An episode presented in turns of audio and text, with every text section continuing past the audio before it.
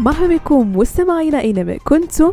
سواء داخل المغرب أو لا خارجه على أثير إذاعتنا R 212 la web radio des marocains du monde أو الاذاعه في الويب موجهة خصيصا لمغاربة العالم. فقرة Tech Week كنرافقكم في آخر ما وقع في les nouvelles technologies high-tech et digital باش هكذا ترجع حياتكم اليومية أذكى واسهل ونبداو بشركة واتساب واللي علنات انها غادي ترجع ميزة عرض صور وفيديوهات لمرة واحدة على واتساب ويب بعد ما وقفتها لأكثر من عام لأسباب أمنية.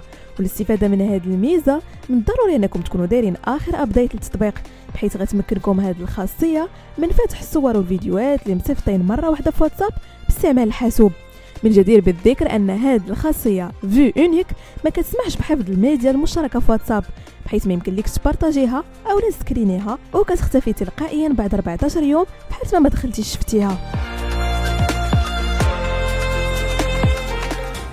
ننتقلوا مستمعينا لمنصة يوتيوب متخصصة في نشر مقاطع الفيديو واللي بدأت كتنهج سياسة صارمة في التعامل مع حجب الإعلانات ad blocker بحيث أكدت الشركة المالكة جوجل أن ال ads على يوتيوب هي الدعم الرئيسي لكي يساعد صناع المحتوى على الاستمرار في إنتاج محتوى متجدد. وبالتالي بإمكان يوتيوب أنه يحرم المستخدم من مشاهدة الفيديوهات بحالة كان مأكتيفي خدمات حجب الإعلانات ad blocker. وضحات جوجل أن الخيار بيد المستعملين إما يحيدوا ad block أو يتابوناو في خدمة يوتيوب بريميوم مدفوعة مقابل اشتراك شهري باش يتفرجوا في المحتوى بلا إشهارات.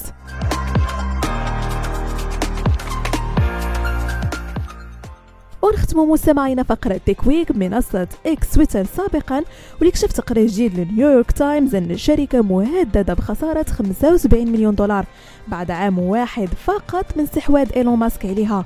وفقا لنفس التقرير فهاد الخسائر في قطاع الإعلانات جات نتيجة انسحاب أكثر من 200 معلن بحال أمازون وابل و Airbnb وارتفعت نسبة وتيرة انسحاب المعلنين في الشهر الأخير خصوصا فاش نشر إيلون ماسك تعليق معادي للسامية بحيث قال إن المجتمعات اليهودية كتدعم كراهية البيض. بهذا مستمعينا كنكون وصلنا لنهاية فقرة Tech Week نضرب لكم موعد la semaine prochaine. هادشي كامل على أثير إذاعتنا R 212 la web radio des marocains du monde.